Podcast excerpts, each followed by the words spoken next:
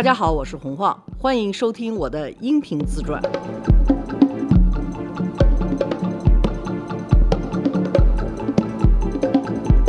罗叔好，好你好，大家好。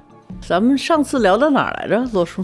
上次就聊到卡尔瓦克斯哈，对卡尔瓦克斯，然后您说您特没存在感嗯啊，想跟别人一样去做真正的生意，不是批条嗯，啊，但同时呢也挺欢乐的。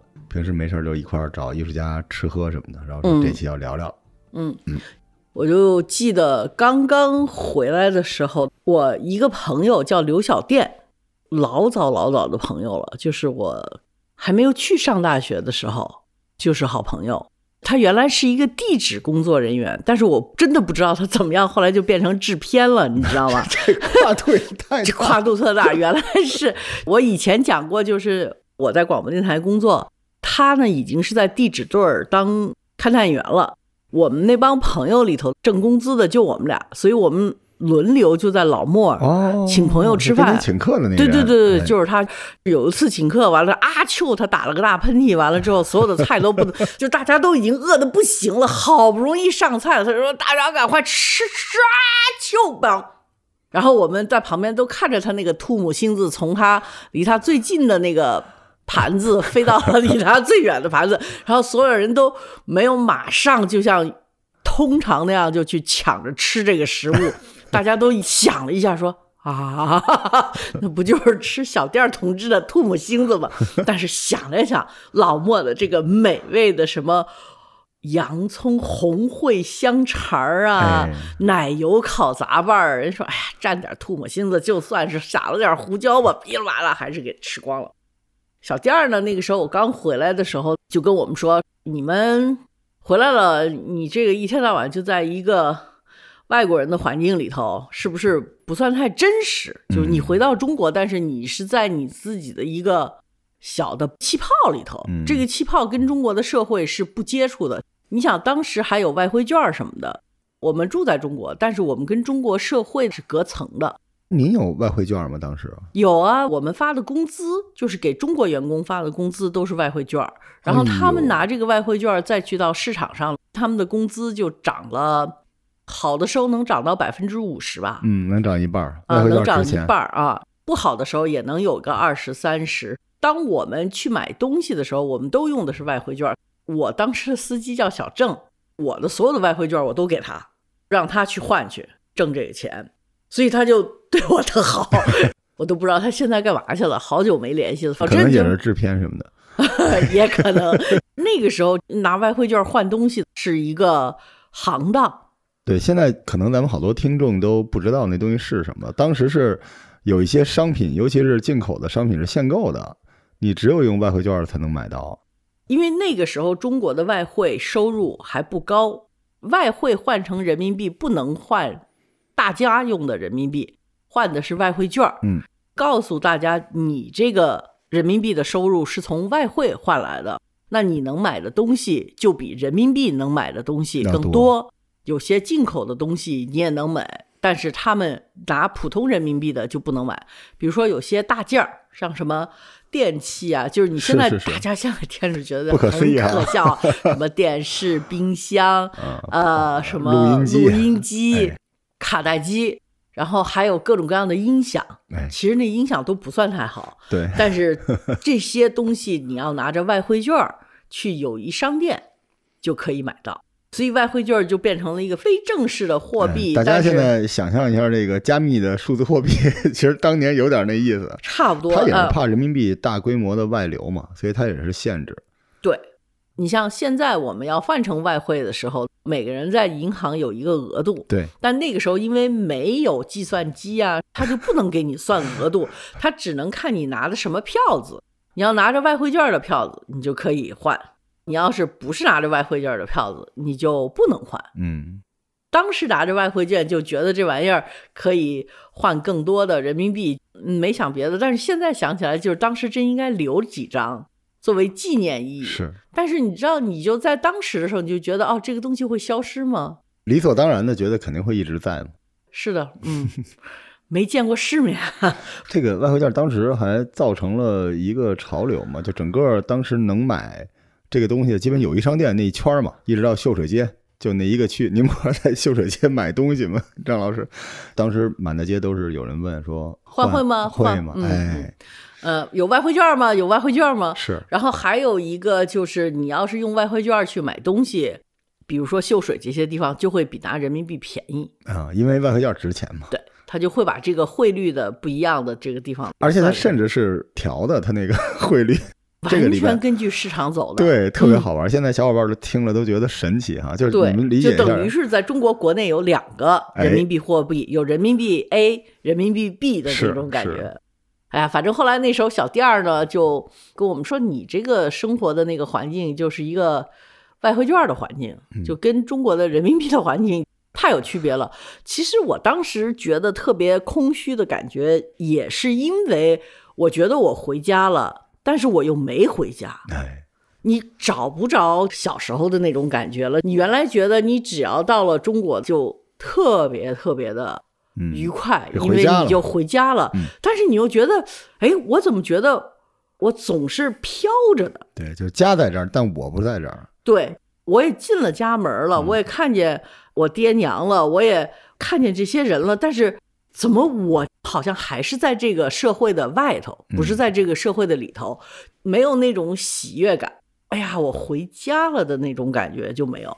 我和我那第一个老公就住在友谊宾馆，你住在友谊宾馆也比较的与世隔绝，就是西边那个对吧？对，西边那个啊，我们住了一阵子。后来就回石家胡同住了，但是那个时候，因为他是一个纯老外，就是他一个外国脸，所以住在胡同里头还是有一定困难的。是，包括当时在酒店也是有限制的，就有一些酒店是可以接待外宾的，可以长期住的哈。友谊宾馆是唯一一个那个时候有公寓的，嗯，就是因为我们不是外交人员，我们进不了外交人员公寓。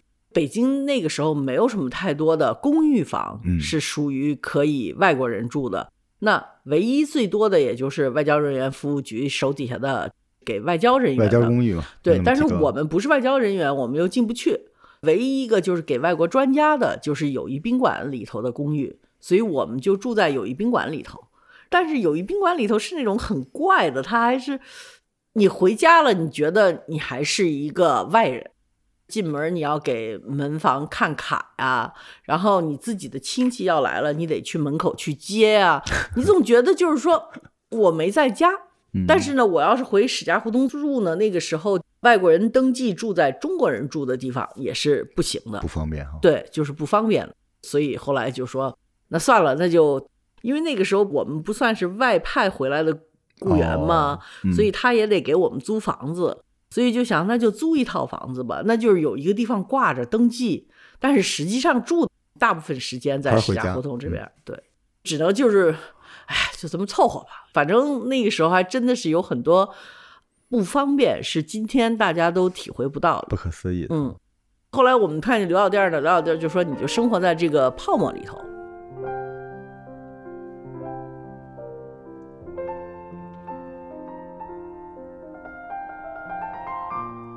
中国其实有好多特别好玩的事儿。我说，比如呢？他比如出了一个电影叫《黄土地》，你看过吗？有呵。我说没看过。然后呢，他说那你得去看去。我记得我和 我那个老公就是跑到南边，因为那个时候已经不在院线里头有了，只有那种特别偏的小剧场，偶尔或者不知道什么样的人组织放映。反正我记得我去看《黄土地》那一场。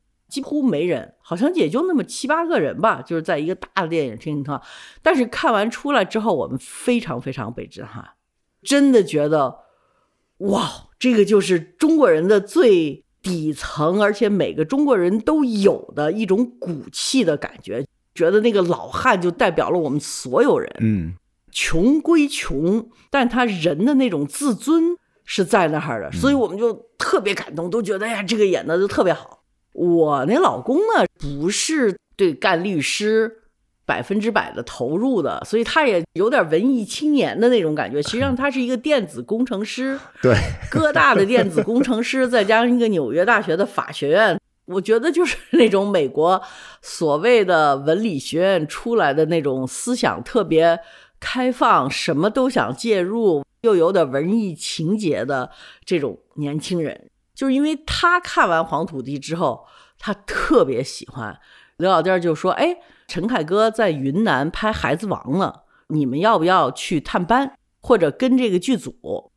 我那个老公就去跟这个剧组了，但是因为我得上，因为他那个时候没有固定工作呀，他就是一个星期两天在 McKinsey，哦，他是 part time，他是 part time，嗯而且他是那种上一天班有一天钱的，完全可以跟律师事务所说，那我后头两个礼拜我不来了，我去看别人拍电影去了，这个对律师事务所是无所谓的，他是自由的，可是我是朝九晚五的，他去看陈凯歌拍《孩子王》去了，我是在北京待着的。这是一个什么奇怪的缘分呢？原来还有一张照片是他和陈凯歌一起在云南照的，但是我现在找不着了。我的个天！他们可能从拍戏回来之后，有一次大家开一个 party 的时候，就这么认识的。后头的好多事儿呢，你也知道，我向来是回避的。我跟大家说，后头的好多事儿，你让我自己坐这儿一个人滔滔不绝给你说呢，实在是跟我的性格，嗯和我的为人是特别相反的。但是既然这是个自传的，我也知道这个是大家憋着劲儿想听的哈。嗯你们有什么问题，你们可以问，然后你们问给罗叔，又是剁手指头的环节是吧？哎，对，你们不一定在这个节目上头问，然后你们可以跑到罗叔的那个上头去骚扰他去。咱不是全网放吗？有对啊对对对，你们在网上搜一搜“燃烧的罗叔”，然后到他这个底下去发问题去。哎，罗叔现在都有什么节目啊？在播客上，主要就是头号玩家。头号玩家哈，对对对。大家搜一下头号玩家，嗯。到头号玩家底下去发点问题，你在这儿发问题也行，反正就是说罗叔会总结一下大家的问题，反正你只要发了会念，我不回答的话，我也告诉你我为什么不回答。嗯。那有些不回答的原因，可能我就会骂骂你什么之类的。但是你要是问问题问的那么糟糕，那你也就是找骂了，对对吧？好好好问。嗯，我先解释一下为什么我忌讳说这个，因为这个东西特别容易被别人截了去赚流量去，对，被二创。被二创，被重新诠释。我只要是打个磕巴或者喝一口水，都会觉得我在什么事情上头又有什么感受。我也有家人，别人也有家人。自己说话的时候，我们会涉及到很多人的生活的愉快和不愉快。也许我能拨来流量，也许你能够听了一句说啊这事儿是这样，或者是呵呵呵一下。但是你要知道，别人的那种痛苦是真的痛苦。我受过这种，因为我看见有很多我爸爸后妈帮助散布的一些关于我妈妈的谣言呐、我知道我妈妈是痛苦的，当然我比她稍微洒脱一点，就是说我对这种东西不算她那么有所谓，但是我妈妈还是很不开心的，尤其那个时候她是比我爸爸更有名儿，她就更是一个更大的目标，我挺鄙视这种样的做法的，所以我就不会在这儿用这一段东西。我已经告诉你我们怎么认识的了。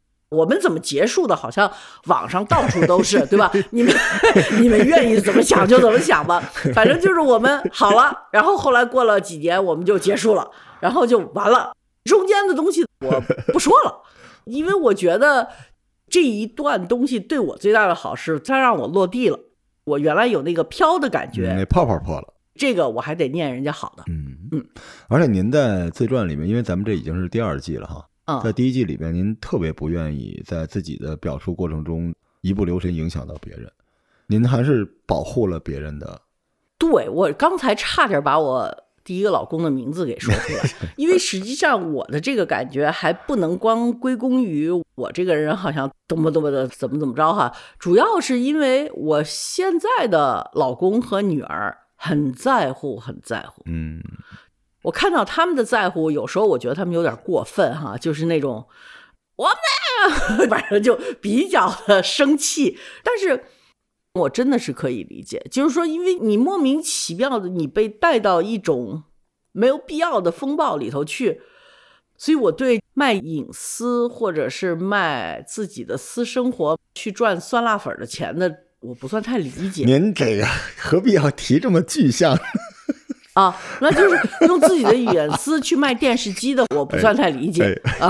嗨，咱们这节目，况且咱流量挺大的，您别老这样。对不起，但是我真的是觉得多难受啊！是，我觉得有些事情，它不是我不能说，或者我不敢说，当然，但是真的是，一旦说出去，你就是扔出去，你要影响好多好多人，你要影响你自己的亲人，你要影响别人和别人的亲人，就为了一小段故事和八卦。其实现在八卦还少吗？全网都是八卦。我想看点正儿八经的新闻，我都不知道到哪儿找去。所以我就觉得，我就别在这儿添了，就没什么太大意义。明白。所以大家快去头号玩家。我呢，尽量做到有问必答。我做这个播客自传的原因，也是因为我不愿意别人去诠释我的生活和诠释我走过来的经验。我也不说了吧，反正就网上到处都是各种各样的诠释。我觉得您是不愿意别人替您来诠释这个，但其实您也没有必要去解释。我们现在就是讲述了这个事实，讲了这个故事。有些东西，比如说小时候，哎，什么六十年代、七十年代的经历，我觉得还是有意义的，因为以后。很多人可能就不知道那个年代是什么样了，所以我还是想把我儿时的记忆给他留下来的。我想起来有一个听众说，他去过广播电台那个跳舞的地儿，跟他妈啊，所以他就说这个节目就是北京的一个风情画。嗯，哎呦，我当时一下就特感动。我说是您自己去，他不是跟我妈妈去的。然后他这节目就给妈妈听了，然后妈妈说当时不知道哪个是你，但是那时候他就住在那周围，然后他们就专门去说，后来没有了，不让去了，就特可惜。对，是那个还是一个挺漂亮的厅呢。对，所以实际上您走过的咱们的这个自传，其实也是这个城市或者这个国家发展的一幕一幕的那个画卷，在那画卷里边，您就一幕一幕的走过来。我也想跟喜欢我们这个节目的小伙伴们说，因为很多人跑我那儿催更去了，一半都是什么时候更第二季？嗯，因为我跟他们说，因为罗叔没时间，所以我们更不了。那 好嘞，挖坑。都怪我，都怪我。其实还是想跟大家说，这节目传递能量吧。当然，你如果觉得这节目里边有很多对你有意思的地方，有娱乐性的，包括我们也不能阻止大家去八卦什么之类。但是，这是有一个度的。再往后的那一段，就是造谣中伤，尤其是现在媒体里边有一种靠攻击博流量的事情，我们绝对不会干的，而且我们也不喜欢。所以，希望大家能够开开心心的收听这个节目，这样咱们节目也可以给很多人听嘛。你给你的家长听也挺好的。我现在就是因为您这节目有好多那个自称是什么姥姥之类的人成为了我的听众，他一聊真的是那个时代的人，那可不是吗？对啊，我也应该是当奶奶。姐姐好，对，行，继续叫我晃姐啊，好嘞，不许叫我姥姥。对，把这事儿就撂这儿啊，你们去头号玩家找罗叔去问问题去。哎，罗叔也不用删，你反正问完了之后。我想删听众，我也删不着，我就删你就行。哎，对，你可以戴个头盔什么之类的。好嘞。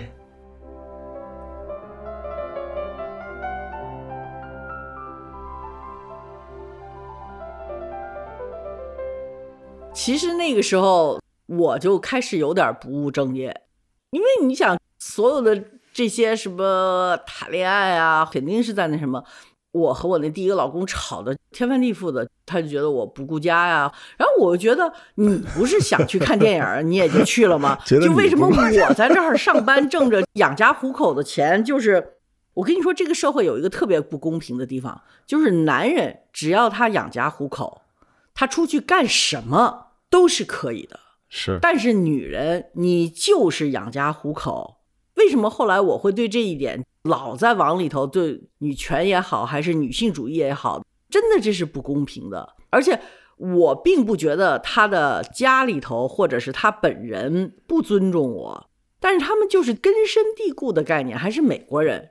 你是个女的，你就不应该出差，你就不应该在你婆婆和公公到中国来的时候，自己有自己的事情而不参与这个。你不管照顾的怎么好，你妈妈替他们照顾怎么好，但是给你记一大过，而且这个大过你得要慢慢的偿还，而且为这件事情的总是拌嘴，总是拌嘴。就比如说晚饭，说哦，我今天晚上回不来了，哈，这不跟前阵子一样吗？你就反正是只要我们家里头有事儿，你就。过不去，就过不去这坎儿，然后我们到最后实在过不去这坎儿，就分居了。然后他就跑到台湾去了，说要去台湾把中文学好。我当时我就觉得，呃，好吧，从北京 跑到台湾，号称是要把中文学好，好吧？分居了完了之后，他在台湾也有个女朋友啊，就分道扬镳了。那是哪年啊？我是八五年回来的，八六年去的卡尔瓦克斯，在卡尔瓦克斯可能待了两年吧，就是八六、八七、八八的样子。这个事情就闹得大家就真的是，您会吵架吗？会。我在想，我现在不会，但是我年轻时候会，而且我年轻时候攻击性比现在要强很多很多。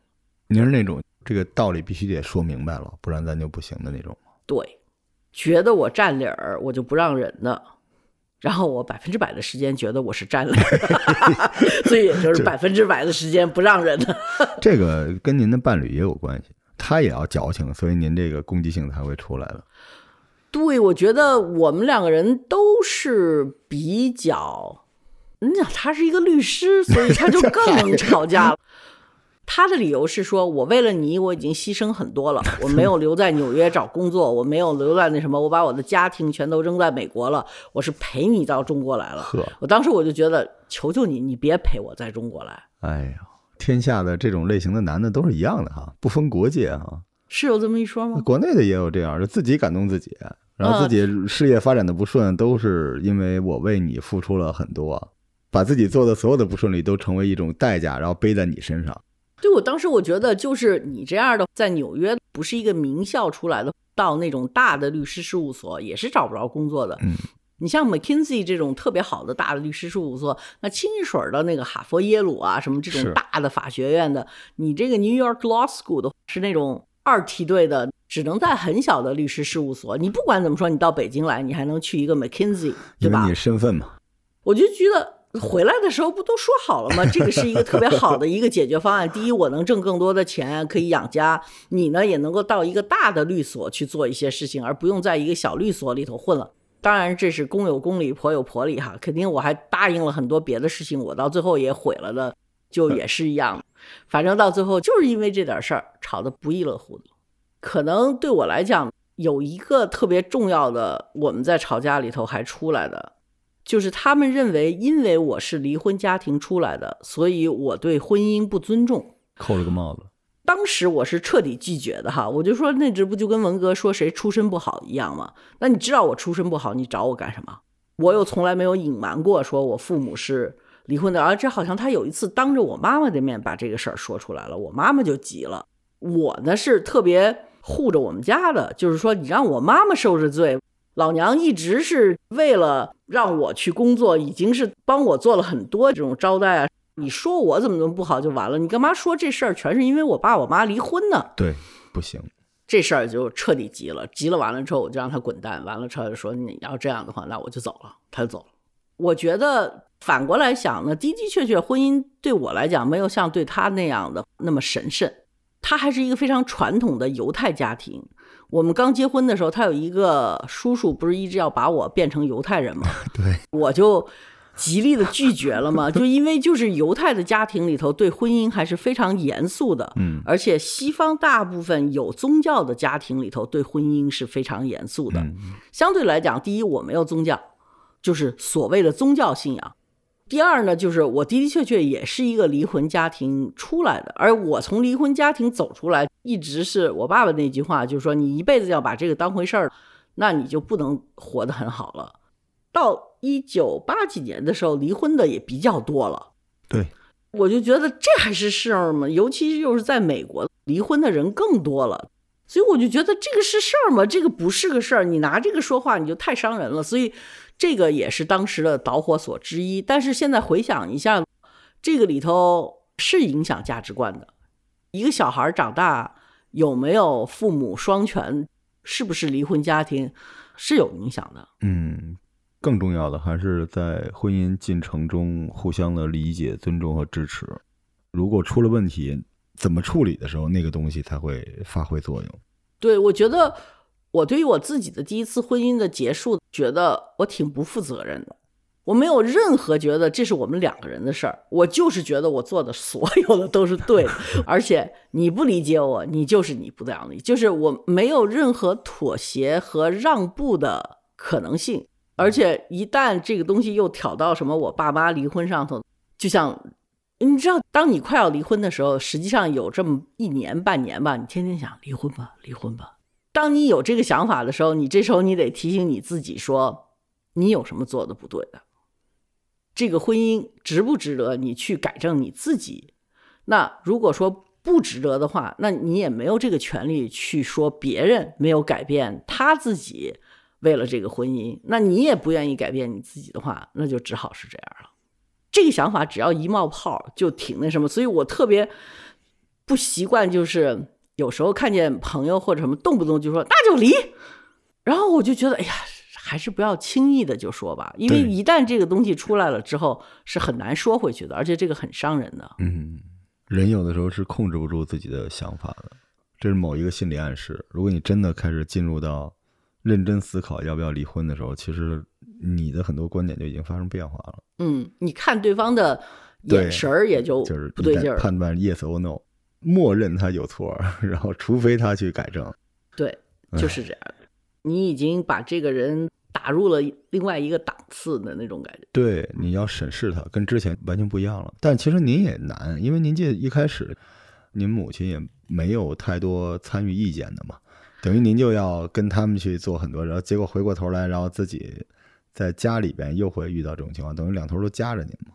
对还有就是你缺考虑吧，毕竟在我生活挺困难，就我一个人在美国的时候，他们还是给了我一个家庭的温暖。我在那个时候，因为就我一个人在那儿，我是全盘接受的。到了中国，我有我自己的家庭，我有我自己的工作了，我就没有倒过来把原来人家给我的这一份。啊，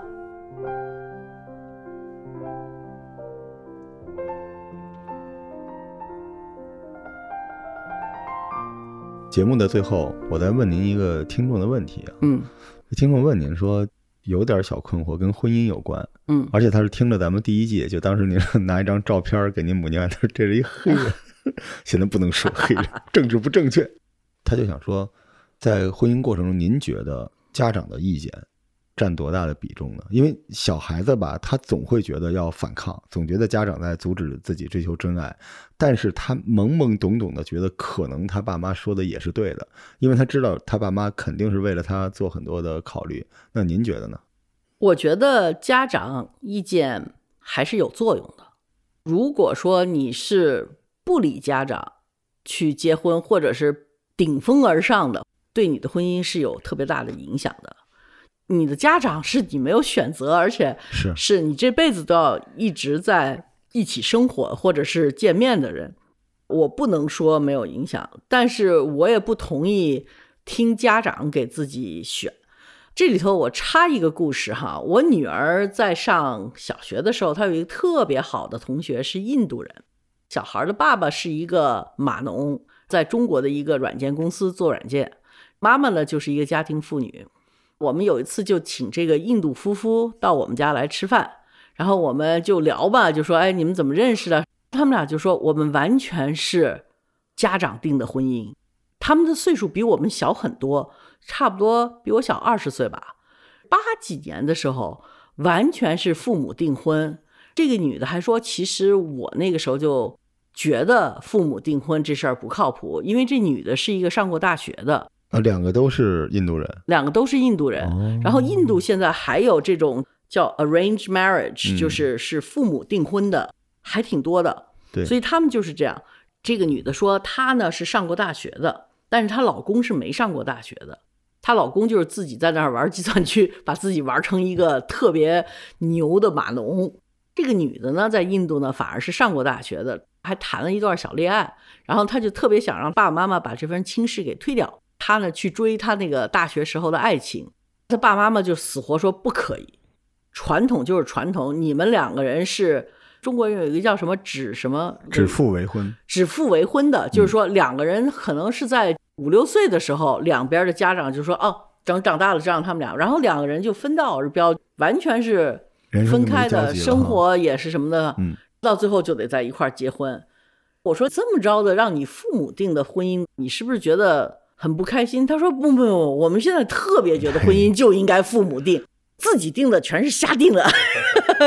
这个也让我当时的的确确知道，婚姻是各个方面的，有各个方法的，在不同的人就有适应不同的婚姻。嗯，像我女儿同学的这个父母，那天晚上吃饭就跟我们说，他说其实我们觉得挺好的。我说为什么挺好？他说你想，我也不认识他，他也不认识我，所以我们的偏见、我们的不愿意都是平等的。但是我们既然已经决定。他也决定，我也决定是听从父母的话。我们双方都知道，我们在这个婚礼里头最重要的事情就是克服自己的偏见，尽量把这个家庭做好。跟你谈恋爱结婚就不一样，因为你谈恋爱结婚的时候，你觉得这个结婚就是最正确的，嗯，最美满的，就充满了玫瑰花儿，充满了美好的未来的，他受不住任何打击。而且那种谈恋爱结婚容易掩藏这些偏见和这些差距。对啊，你那个时候觉得对方是完美的人，他说：“你看，你们谈恋爱结婚是慢慢你会发现对方的缺点越来越多。嗯，我们这种就是父母。”指定的婚姻是我们会慢慢发现对方的优点越来越多。嗯，我觉得挺有意思的，有点意思，是吧？嗯，关键还不是说一开始到底是父母指定还是自己恋爱，这里边还隐藏了一个重要的信息，就是你怎么经营这个婚姻。嗯，得先试一试嘛。对，先试一试，不要马上就结婚。嗯，所以大家在结婚的时候，呃，不是说完全听父母的哈，就搞得那么那什么，但是你也可以。思考一下父母这些意见的源头，嗯，你能够早点发现一些隐藏的问题，其实这个是我觉得现在年轻人也应该能接受的。对，所以我刚才说的那话，可能就是，呃，我觉得上一季的节目叫自作主张，我就特别反对的，也是因为因为其实我对我的生活和我的选择还是有反省的。嗯，我觉得完全不顾外界的因素，就是我行我素，不是一个特别。好的做人处事的方法，嗯，所以希望大家的婚姻不是歪打正着哈。但您在收听的是 晃姐的自传第二季，歪打正着。那咱们下期继续。好的，嗯，拜拜，拜拜。